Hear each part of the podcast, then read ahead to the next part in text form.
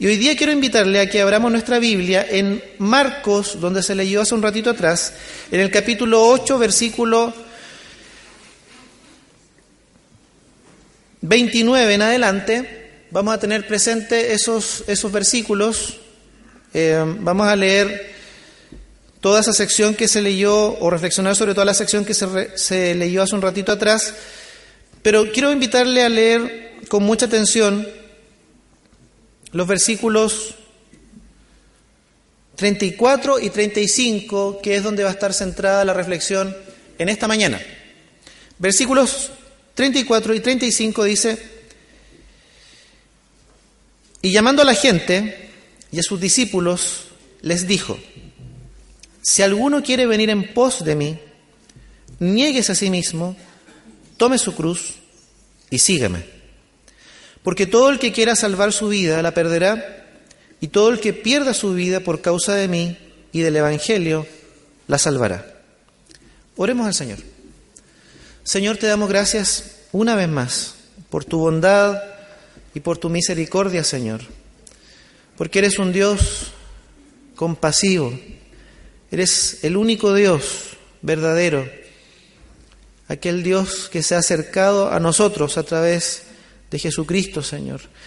Gracias te porque hoy día podemos ir a, tu palabra, podemos ir en particular a este Evangelio, Señor, y conocer lo que quieres decirnos en esta mañana en relación a seguirte a ti, Señor.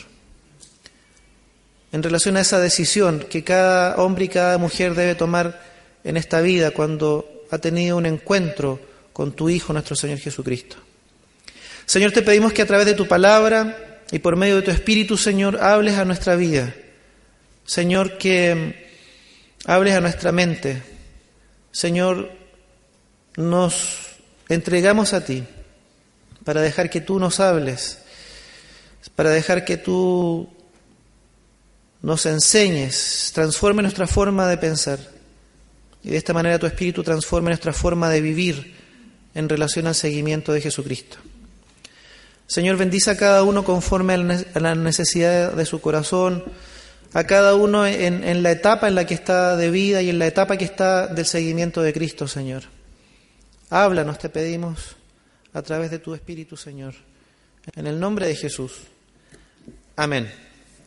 Estamos en el libro de Marcos, en el Evangelio de Marcos, y desde el comienzo del Evangelio de Marcos, si usted lo revisa después en, su casa, desde los primeros capítulos, del capítulo número uno ya, se presenta la figura de Jesús y sus enseñanzas como algo original, como algo novedoso.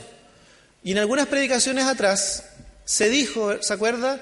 Que Jesús decía, oísteis que fue dicho, pero yo les digo. Esa novedad, esa originalidad en el mensaje de Jesús, de sus enseñanzas y de la persona misma de Jesús, eh, quedan plasmadas desde el comienzo del capítulo 1 del Evangelio de Marcos en, en, el que estamos. La gente se admiraba de su enseñanza a partir del primer capítulo. Se admiraban de cómo enseñaba, dice, con autoridad, muy distinto a cómo enseñaban en aquella época. Cuando sanaba, cuando curaba, cuando liberaba de demonios, la gente se preguntaba, ¿qué es esto? ¿Qué nueva enseñanza? ¿Qué nueva doctrina es esto? Y por ahí en algún pasaje de los primeros de Marcos dice, nunca hemos visto tal cosa. Es singular, es original, es novedoso. La persona de Jesús, su figura, y sus enseñanzas en el libro de Marcos. Y así se presenta en el transcurso y el desarrollo de todo el libro. La gente en la época de Jesús sabía, conocía lo que era la ley, conocían las enseñanzas, memorizaban desde pequeño, se les enseñaba, ¿cierto?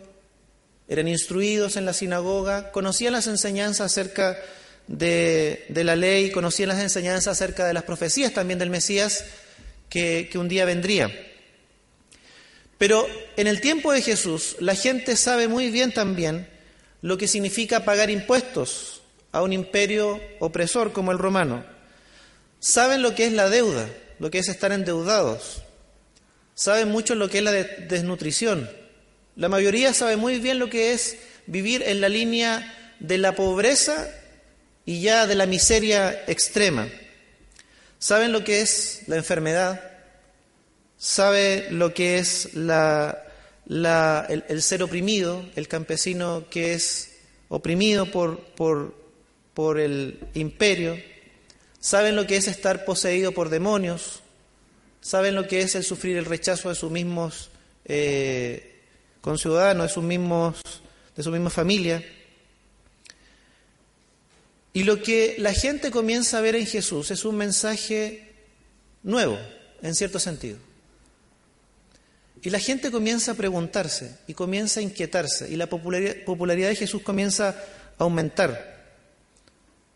¿Qué es este mensaje de esperanza que está trayendo este, que parece alguien tan corriente, un campesino más de, de Galilea? ¿Qué es esto? ¿Qué es esto que está trayendo con un mensaje nuevo, con tal autoridad? La gente comienza a preguntarse y comienza a seguir a Jesús para escucharlo con avidez, para escuchar acerca de este reino que viene a cambiar aparentemente todo, para escuchar acerca de este mensaje, de este reino que se ha acercado, de un reinado de un Mesías que favorece a los desposeídos, a los necesitados, a los rechazados, a los que sufren, a los que están oprimidos, a los que están encarcelados, a los que están con el corazón roto. La gente se agolpa para escuchar a Jesús. Desea verlo, desean tocarlo, desean que abra su boca y les enseñe estas enseñanzas acerca del, del reino. Es novedoso lo que él plantea que la salvación es para todos, no solamente para judíos, también es para los que no son judíos, para los gentiles. Y los gobernantes también los gobernantes políticos y religiosos de la época judíos también perciben la novedad del mensaje, pero la perciben como algo peligroso, algo que atenta al estatus, algo que atenta a su propia autoridad. Ellos mismos son cuestionados cuando Jesús enseña. La sola figura de Jesús ya pone en cuestionamiento la figura de poder y autoridad de ellos. Este enseña con autoridad, no como los fariseos, no como los otros a los que hemos escuchado siempre. Los gobernantes perciben el peligro de la figura y las enseñanzas nuevas de Jesús. Y uno puede notar en el libro de Marcos que primero murmuran contra Jesús, murmuran hacia adentro, ¿cierto? En su mente, y Jesús lo sabe muy bien. Luego, en una escalada de violencia en contra de esta figura y enseñanza de Jesús que amenazan su propio poder y su autoridad, atacan a sus discípulos. Luego atacan y tratan de, hacer caer y hacer tropezar a Jesús. Y finalmente el Evangelio de Marcos dice que intentan asesinarlo. Lo que, lo que terminan por hacer.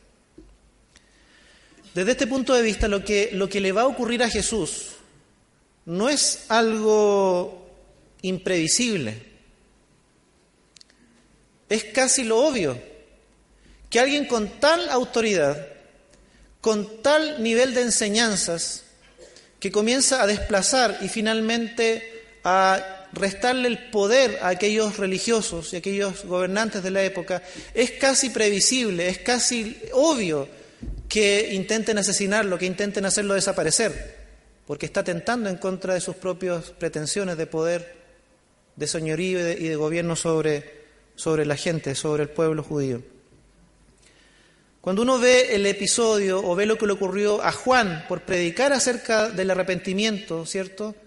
Cuando ve que el mismo Juan el Bautista es asesinado por parte de uno de los gobernantes, es casi obvio, es casi previsible ver, pensar que a Jesús le va a ocurrir lo mismo. Su mensaje atenta en contra del poder establecido. Su mensaje atenta en contra de las ansias de, estabilidad, contra los deseos de, establecerse en el, en el gobierno. Las palabras de Jesús fueron inaceptables para aquellos a quienes le movía el piso, ¿verdad? Aquellos a quienes él acusaba de ser señores, gobernantes de sus propias vidas y de la vida de los demás. Como también las palabras de Jesús siguen siendo hoy día algo que no son aceptadas en, pleno siglo XXI. En el versículo 29, si usted me acompaña, por favor, dice, entonces Él les dijo, ¿y vosotros quién decís que soy? Respondiendo Pedro, le dijo, tú eres el Cristo. Otros pasajes agregan, otros evangelistas agregan, tú eres el Cristo, el Hijo del Dios viviente. ¿Se acuerdan? Y esta idea del Hijo de, Dios aparece en el capítulo 1 de Marcos. Si usted me acompaña, por favor, porque estas dos ideas, la idea del Cristo y la idea del Hijo de Dios, son muy importantes de atender para llegar a los dos versículos que son sobre los cuales hoy día vamos a reflexionar. Marcos capítulo 1, versículo 11.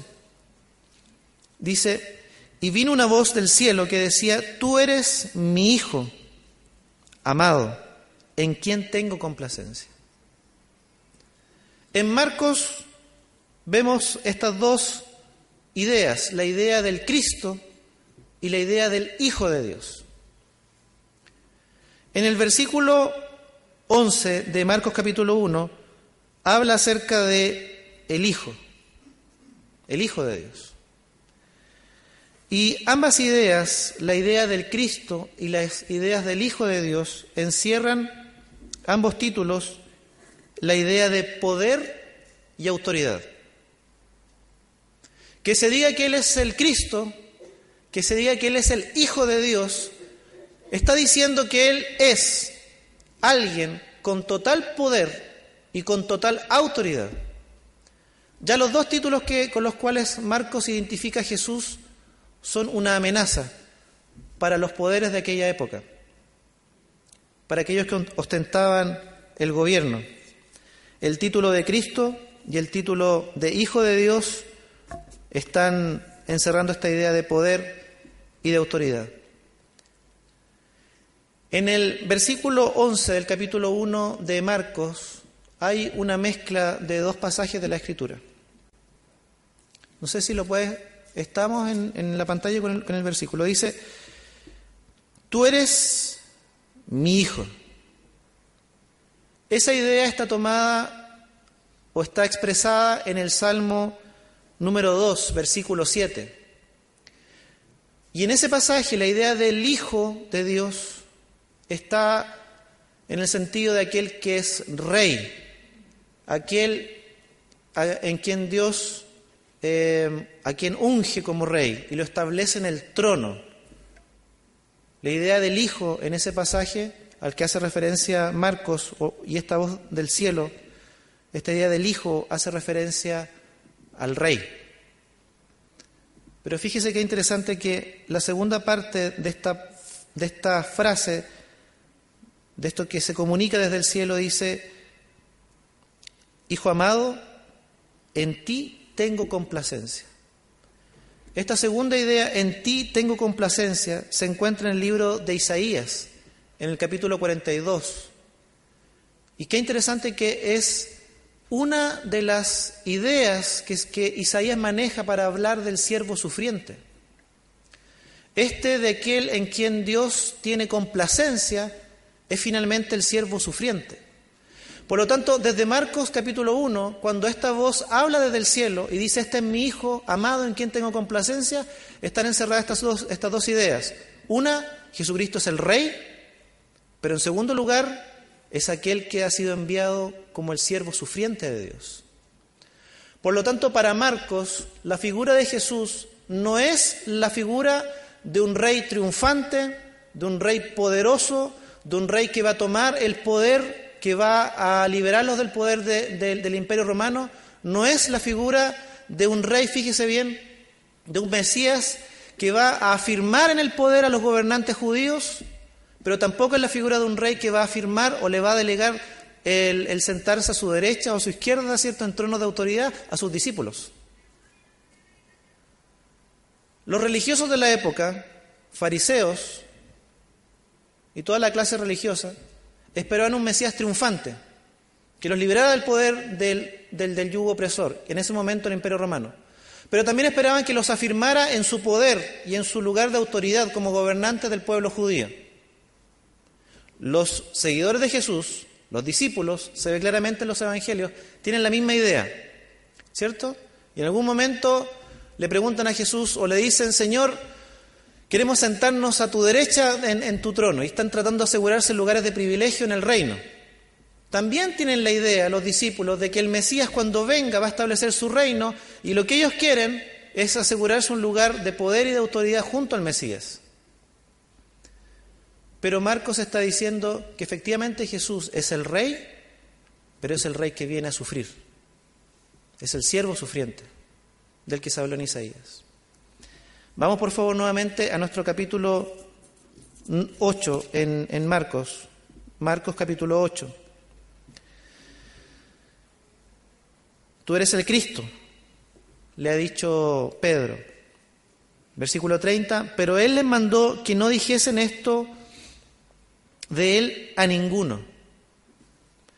Versículo 31, y comenzó a enseñarles que le era necesario al Hijo del Hombre padecer mucho y ser desechado por los ancianos, por los principales sacerdotes y por los escribas, ser muerto, resucitar después de tres días. Esto les decía claramente. Jesús les aclara en el mismo versículo esta idea que gira y está de la que está impregnada todo el libro de Marcos. Efectivamente soy el Mesías. Pero este Mesías, mi mesianismo, mi figura como Mesías, como el enviado de Dios, dista mucho de la figura y la idea que ustedes tienen. O por el momento dista mucho. No vengo a establecer ahora el reino, no vengo ahora a vencer a los enemigos políticos, económicos.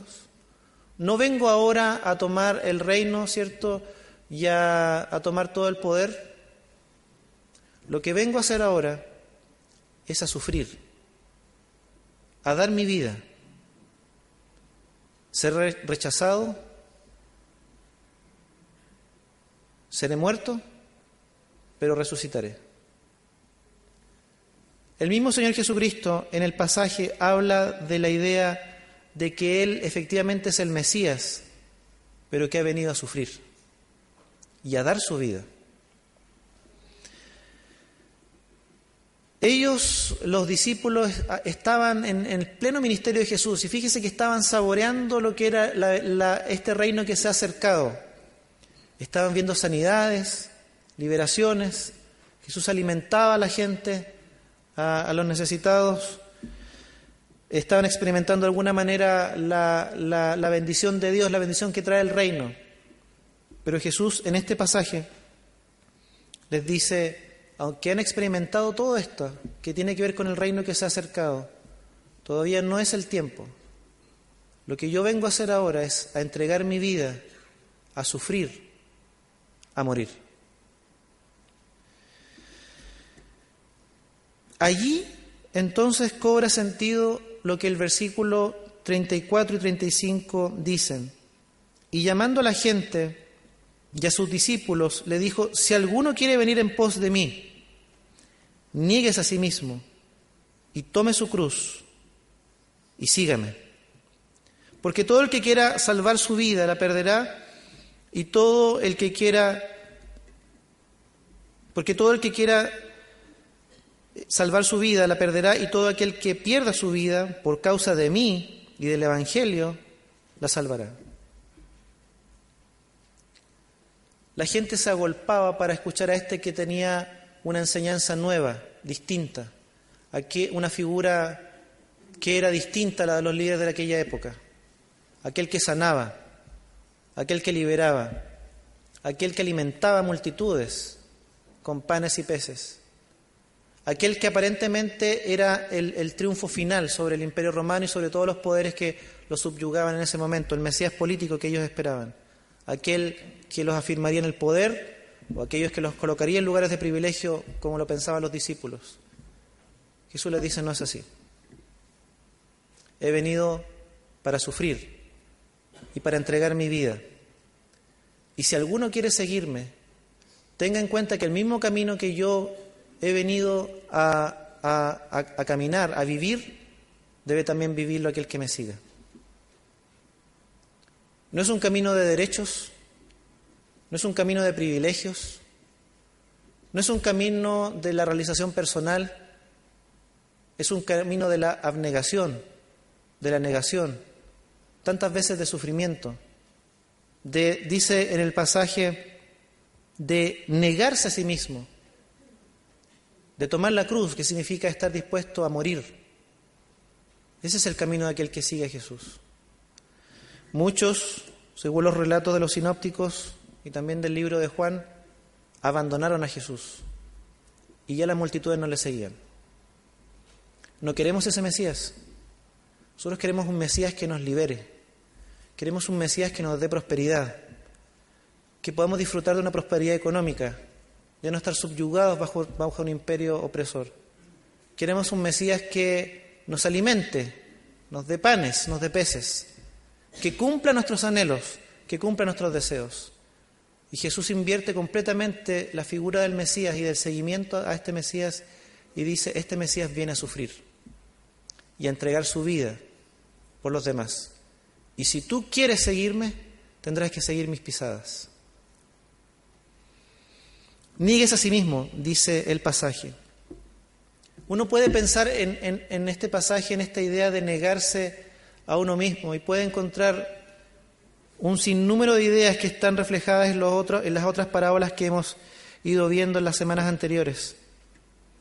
Si yo estoy dispuesto a seguir a Jesús, tengo que estar dispuesto a no reservar ningún área de mi vida ¿Se acuerda la parábola del tesoro y la perla de gran precio? Vendieron todo lo que tenían para tener aquella posesión que era el tesoro y la perla de gran, precio. Seguir a Jesús significa que yo entregaré toda mi vida sin reservas. Nosotros por, por una cuestión de, de herencia de la cultura griega tenemos un pensamiento dualista que tenemos que superar definitivamente. Ese pensamiento dualista nos dice que por un lado está la materia, lo material, que es malo, y por otro lado está lo espiritual, que, es lo bueno. Y nosotros muchas veces funcionamos de la misma manera. Y más todavía, hacemos compartimentos como, como casilleros. Y allí metemos nuestra vida en la iglesia, que es sinónimo de vida espiritual, nuestra vida laboral, que es sinónimo de la vida afuera, ¿cierto? Allá Dios no se mete nuestra vida familiar, nuestra vida, nuestras relaciones con los amigos, mi relación de, de poroleo, de noviazgo, mi matrimonio, mis quehaceres, mis planes, mis proyectos, y ya están en compartimentos separados. Porque eso es lo otro, no, no, eso no es espiritual. Lo que a Dios le interesa es lo espiritual, pensamos. La Biblia habla de que nosotros somos seres espirituales, esencialmente, y nuestra espiritualidad se manifiesta en distintas dimensiones de nuestro ser. No hay área en la vida que no le pertenezca al Señor. Si yo voy a seguir a Jesús, no hay área en mi vida que yo pueda encasillarla, cerrarlo bajo llave, guardarme la llave y decirle, mira Señor, en esa área no te metas de mi vida. Yo te sigo, voy a la iglesia, voy a los estudios, comparto con la comunidad, participo de las actividades, pero en la semana, en esta área, no te metas, esa área es mía. Negarse a uno mismo significa que no podemos dejar ninguna área de nuestra vida sin entregarla al señorío de Jesús. No puede ninguna de nuestra vida estar reservada, guardada bajo llaves y pretender que en esa área yo a Él no lo voy a seguir.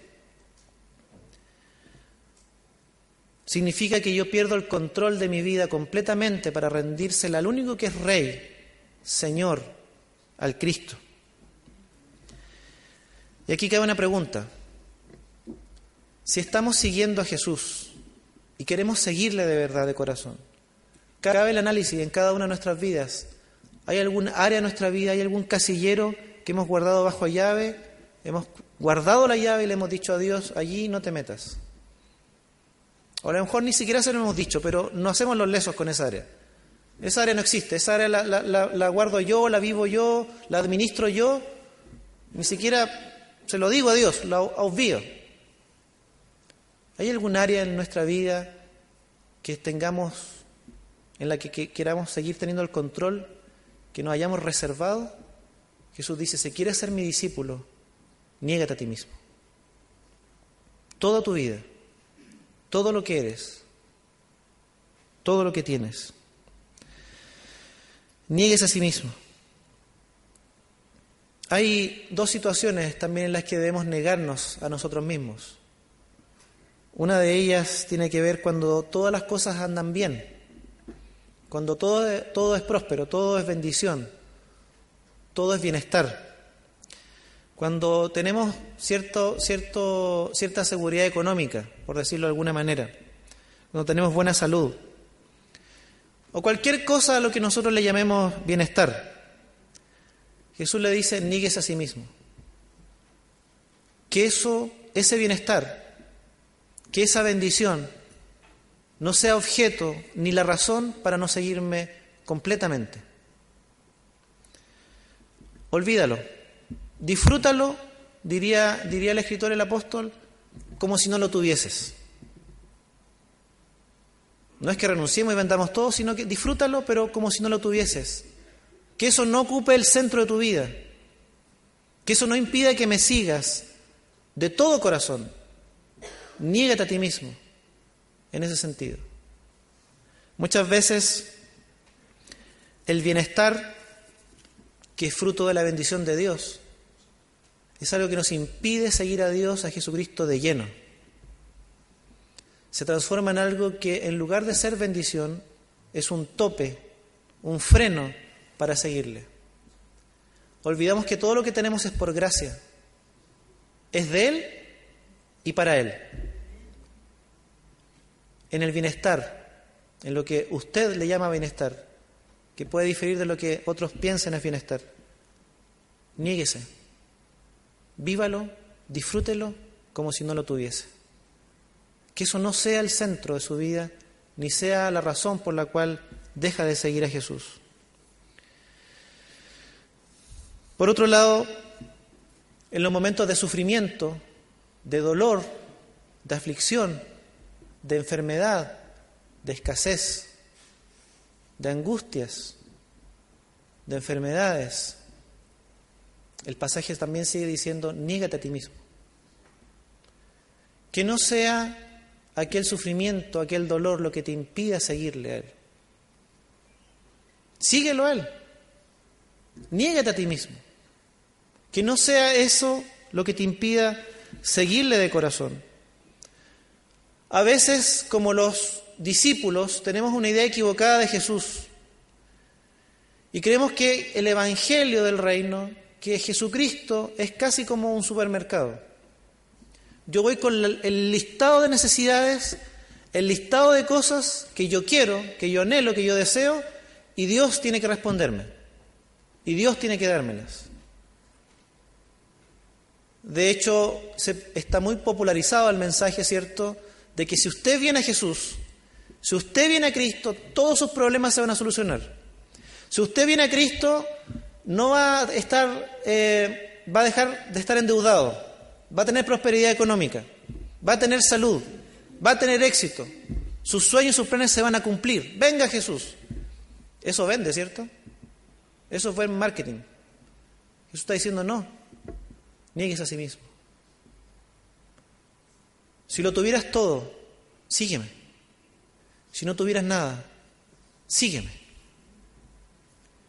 Porque no se trata de nosotros, de lo que tengamos o no tengamos. Cada vez que pensamos en el bienestar y lo colocamos como el centro, en realidad el que estamos colocando en el centro es a, nosotros mismos.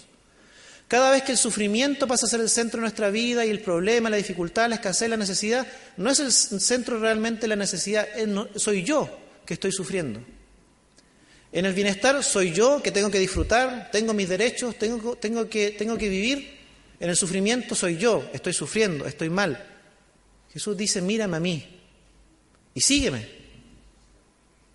Ya sea en, abundancia, en bienestar, o que, o que haya momentos de dificultad, de prueba, de necesidad, sígueme. Hay dos ejemplos en la escritura que quiero solamente mencionarlos. Uno de ellos era el de un joven rico. ¿Se acuerda? Un joven rico que quería seguir a Jesús. Le dice, yo he cumplido todo, la ley desde pequeño. Jesús le dice, mira, vende lo que tienes, dalo todo a los pobres y sígueme. Y el joven, entristecido, se dio la media vuelta y se, y, se fue por donde había llegado. Cuán difícil, dijo Jesús, es que un rico entre en el reino de los cielos. ¿Tenía que efectivamente vender todo? Probablemente no. Lo que Jesús le estaba diciendo tenía la intención de revelar lo que había realmente en su corazón y dónde estaba puesta su mirada. ¿Se acuerdan el ejemplo de, cuando Abraham tiene que sacrificar a su hijo Isaac? ¿Se lo pidió? Se lo pidió, ¿cierto? ¿Lo sacrificó? No lo sacrificó. Pero es la intención del corazón que está dispuesto a renunciar y a dejar por seguir a Cristo. Hay otro ejemplo, dice, y dijo a otro, sígueme. Él le dijo, Señor, deja primero que vaya y entierra a mi padre. Deja que primero vaya y entierra a mi padre. ¿Qué, qué significa eso? Que deja que vaya primero, que vaya a un funeral y luego te voy a seguir. No, Enterrar a mi padre significaba que al morir el padre, él se iba a asegurar la herencia. Cuando moría el padre, los hijos se convertían inmediatamente en herederos. Esta expresión, deja que entierre mi padre, deja primero que yo reciba lo que es mi herencia, que asegure mi vida y luego te voy a seguir. Claro, este hombre había escuchado de Jesús que Jesús, que Jesús no tenía un lugar donde recostar su cabeza, eh, no, tenía, no tenía dónde vivir, ¿verdad? Entonces este hombre pensó, lo voy a seguir, pero Señor, espera primero que asegure mi vida, que reciba mi herencia, luego te sigo. La respuesta de Jesús es rotunda, le dice, deja que los muertos entierren a sus muertos. No está diciendo que desprecie al Padre, sino que está diciendo, está en esta idea, ¿cierto? No busques asegurar tu vida para seguirme. Sígueme. Y es que el seguir a Cristo lo pone a Él como el centro de nuestra vida y no otra cosa. Él pasa a ser el centro de todo lo que somos. Dejo de ser yo el centro de mi vida. Debo estar dispuesto a renunciar cuando debo renunciar.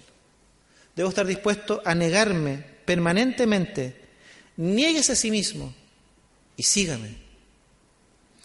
Tantas veces nos encontramos siguiéndonos a nosotros mismos, ¿verdad? De tantas maneras, como dijimos hace un ratito atrás, o centrado en nuestro bienestar, sobre lo cual creemos tenemos derechos, o centrado en nuestro sufrimiento y nuestro dolor. Y todo se centra en nosotros. A pesar de todo aquello, o teniendo todo a nuestro favor, sigámosle. Sígueme. Si existe cualquier cosa a la que usted o yo no hemos renunciado, una en la que no estemos dispuestos a negarnos, a entregar, es tiempo de evaluar entonces nuestro seguimiento de Cristo. Porque este no es el Mesías que los discípulos esperaban, la idea que tenían. Puede que no sea el Mesías que usted tuvo en algún momento en mente. Este es el Mesías, el Cristo, el Hijo del Dios viviente que demanda toda tu vida para seguirle, sin reservas, sea en abundancia, en bendición, en bienestar, o sea en escasez, en sufrimiento, en dolor. La vida del cristiano, del seguidor de Jesús, debe ser un constante negarse y constantemente estar identificando qué cuestiones me están impidiendo seguir a Jesús. ¿Qué cosas son?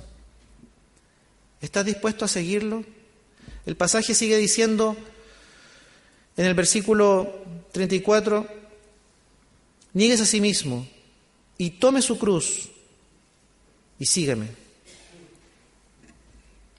Esta idea de la cruz tiene que ver con la idea de estar dispuesto no solamente a entregar cosas de nuestra vida, áreas de nuestra vida, tiene que ver con entregar toda la vida y estar dispuesto a morir por la causa de Jesús. No físicamente, sino que esta muerte de mi propia vida para experimentarlo a Él y caminar junto a Él. Este no es un Mesías como ellos esperaban. Él no viene con un despliegue de poder, no viene a satisfacer sus ansias de poder, ni a establecerlo en el poder, en, lugares de autoridad. No es un Mesías que viene a ofrecer eh, prosperidad, éxito, sanidad, ¿cierto?, para todos, bienestar para todos, sin restricciones. Este es un Mesías que viene a sufrir. Y para los que estén dispuestos a seguirlos, el camino será el mismo que Él ha trazado. Entrega, renuncia a los derechos, abnegación, servicio. Renuncia para seguirlo a Él. Si usted viene a Cristo podría ocurrir, por ejemplo, que las cosas no vayan bien. El mismo pasaje el mismo Evangelio y los, sinópticos hablan de cómo cuando Jesús viene, dice que Él viene y trae la espada y causa división. Si usted llega a Cristo, si usted viene a Cristo, tiene un encuentro con Él y entrega toda su vida a Cristo, lo más probable es que las cosas no vayan bien en su vida. Los círculos cercanos, sus relaciones cercanas, partiendo desde su familia, sus colegas, sus amigos, eh, su entorno, inmediatamente va, va, va a haber una división entre usted y ellos, entre los que no conocen a Cristo. Usted verá la vida desde una manera distinta y buscará vivir por otros valores, los valores del reino. Sus metas serán distintas, sus propósitos serán distintos. Se generará una brecha entre usted y la gente que aún no conoce al Señor Jesucristo. Y eso puede traer rechazo. Pueden rechazarle a usted como rechazaron también a Jesús. ¿Está dispuesto a pagar ese costo por seguir a Cristo?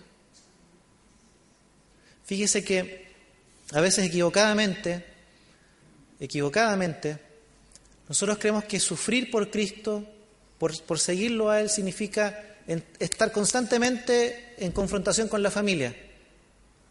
Y discusión que hay, enrostrarle una serie de pasajes bíblicos, ¿cierto? Darle biblazo pelear con ellos porque Jesús me dice que yo tengo que seguirlo a Él. Otra vez malentendemos que seguir a Jesús significa rechazar a mi familia, dejarlos a un lado, porque yo tengo que seguir a Cristo. Seguir a Cristo y lo que, lo que se muestra en los pasajes en el Evangelio no significa que usted va a rechazar a su familia. Muchas veces, puede que ocurra, puede que no, su familia lo va a rechazar a usted, que es muy distinto. Jesús no rechazó a la gente. Él la amó, a pesar del rechazo. Seguir a Cristo, a pesar del costo que signifique familiar, laboral, con los colegas, con los amigos, significa que usted puede, no necesariamente va a ocurrir, ser rechazado como Jesús fue rechazado. No que usted va a rechazar a la gente, no que usted va a rechazar a su familia, ¿se entiende? Pero cuando Jesús fue rechazado, Él amó. Cuando Él fue cuestionado, Él respondió con prudencia y con sabiduría. Cuando a Él le hicieron mal, Él pagó con el bien. El seguidor de Cristo muchas veces es rechazado y es el costo que tiene que ver conseguirlo a Él. Pero la respuesta del seguidor de Cristo no puede ser, ¿cierto?, pagar mal, mal por mal. Tiene que ser responder con bien frente al mal, frente al rechazo, con amor frente al odio. Pero son costos que eventualmente un seguidor de Cristo podría pagar. Queridos hermanos, que seguir a Cristo y pagar los costos que significa ser su discípulo sean los correctos. No sea producto de un fanatismo, alguna clase de religiosidad, sino que sea producto de seguirlo a Él. Vivir para Cristo, negarse a uno mismo, tomar la cruz, Y estar dispuesto a entregar toda, toda la vida es un paso de fe. Es un paso de fe. Lo que Jesús les está pidiendo a sus discípulos, a los que realmente quieren ser sus discípulos, les está advirtiendo, ojo, esto no es miel sobre hojuelas, esto no es un camino de rosas, esto no es éxito, prosperidad, esto no es bienestar. No les estoy asegurando eh, que no serán tocados por enfermedades, por problemas, por deudas, por dificultades. No. Lo que Jesús les está diciendo es que den un paso de fe. No está diciendo, miren, este camino es para valientes. Yo soy valiente, Jesús. Yo voy a seguir, a pesar de la oposición, hasta la cruz. Entonces el que me sigue, que sea valiente también como, como yo, no le está diciendo eso. No es que este sea un camino para valientes. No es que este, este sea un camino para los mejores capacitados. No es un camino para los que realmente pueden, entre comillas. Es un camino para los que dan el paso de fe, de vivir de esta manera. ¿Sabe por qué? Porque Él va adelante.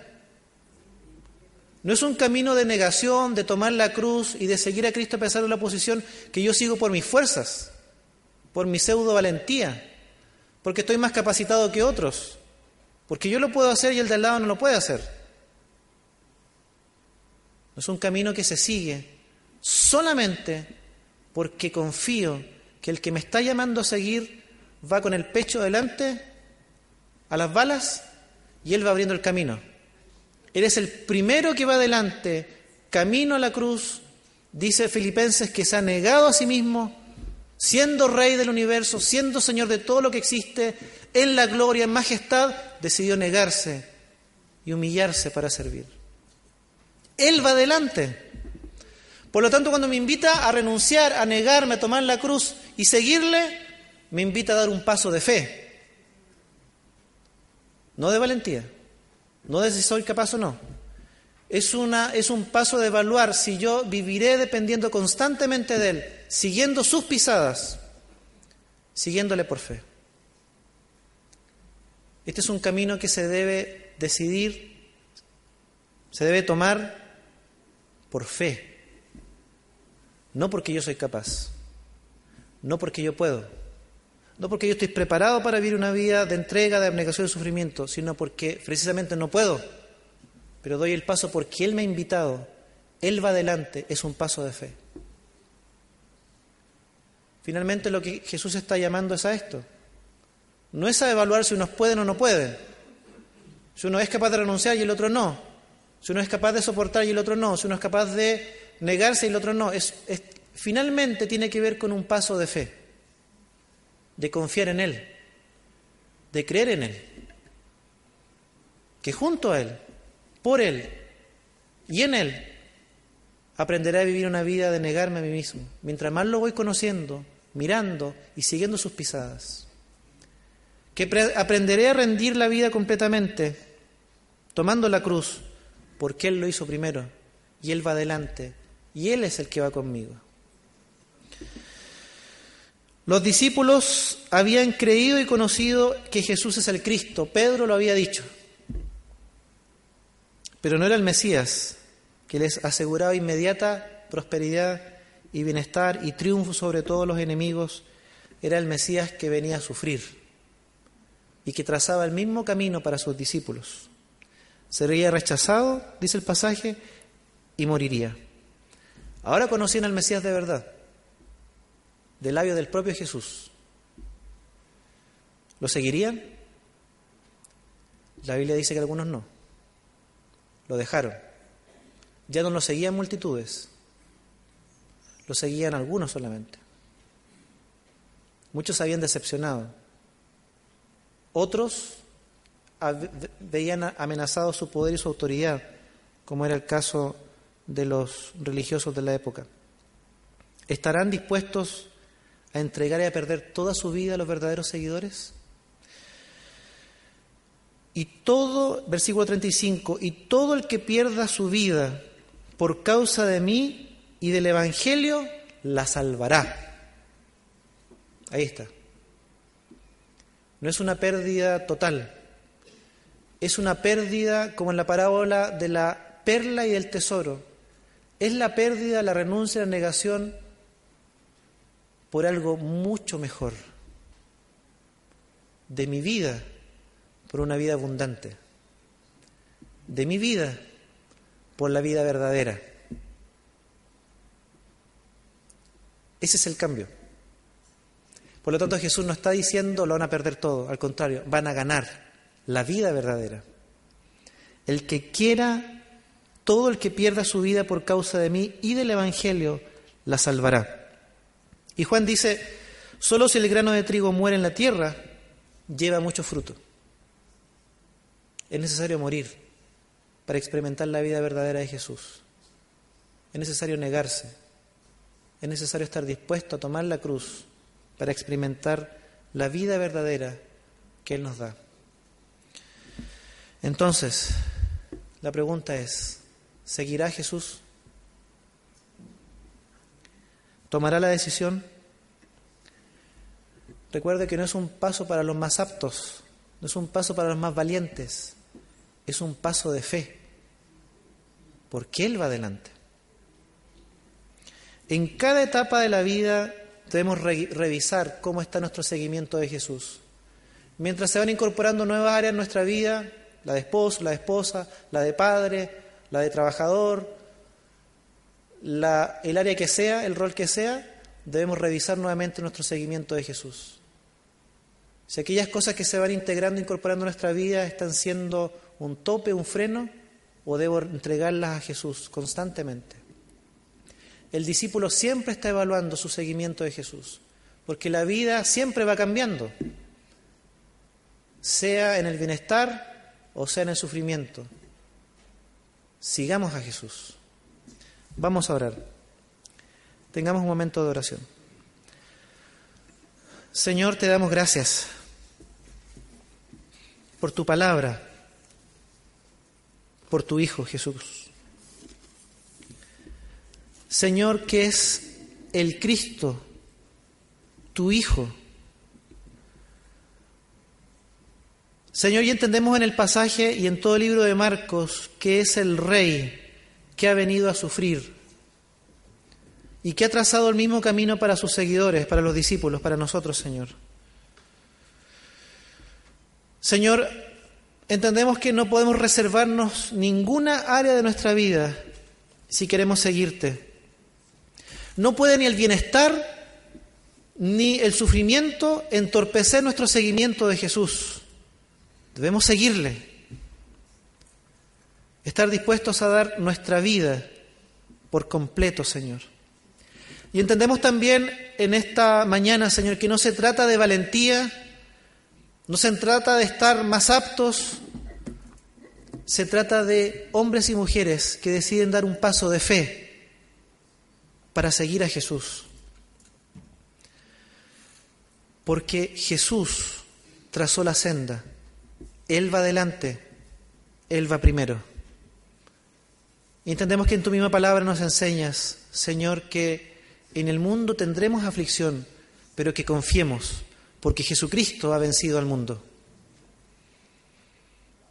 El Señor Jesús es nuestra victoria. Él es nuestra fuerza. Él es nuestro aliento. Él es el motivo y la razón de nuestra fe y nuestra confianza. Por eso, querido hermano, hermana, amigo, amiga, seguir a Jesús tiene que ver con una rendición total de la vida, de todas las áreas. Hay un costo permanente que pagar. Tal vez seguir a Jesús traerá como consecuencia que las relaciones, que en el entorno las cosas no vayan bien, seas rechazado. No se trata de que tú rechaces a tu familia, a tus amigos. Posiblemente serás rechazado tú por ellos. Pero Jesús nos enseña un camino para enfrentar esas situaciones vivir como Él vivió, soportar lo que Él soportó. Y Él te dará la fuerza, Él te va a sostener, porque Él es experimentado en dolores, en quebrantos, en sufrimiento, al punto de dar su vida. Él sabe lo que es ser rechazado, Él sabe lo que es sufrir. Aún así, amó, aceptó y pagó con bien cuando le hicieron el mal. Este es el camino, querido amigo, amiga, hermano, hermana. Es un camino que tiene costos, pero que en Cristo sabremos cómo enfrentarlos. Es un camino de negación, de perder la vida, pero para ganar una vida mucho más abundante. Es una vida en la que posiblemente perderemos algunas cosas que creíamos valiosas, pero como en la parábola de la perla y del tesoro, lo que Jesucristo nos da, esta vida nueva, es eterna, es verdadera y es abundante. ¿Seguirá Jesús? Tenga un tiempo usted de oración ahí al Señor. Y si hay nuevas áreas en su vida que se han ido incorporando, piense si esas nuevas áreas en su vida están siendo un tope, un freno, también tiene que rendirlas al Señor. Piense si el bienestar en su vida está siendo una, una razón que le impida la comodidad, el confort, seguir a Jesús. Piense por otro lado si el sufrimiento, el dolor, la enfermedad, la escasez, la carencia que hoy día tiene está, está siendo un tope, un freno para seguir a Jesús. Cualquier situación que estemos viviendo, entréguela al Señor y dígale, quiero seguirte, quiero negarme a mí mismo, quiero tomar mi cruz cada día y seguirte con toda mi vida, con todo lo que soy, y dé el paso de fe, porque Él va adelante. No se trata de cuán valiente es, de cuán competente es, se trata de tener fe y confianza en Él, en Jesús, en que Él le sostendrá, en que Él va adelante.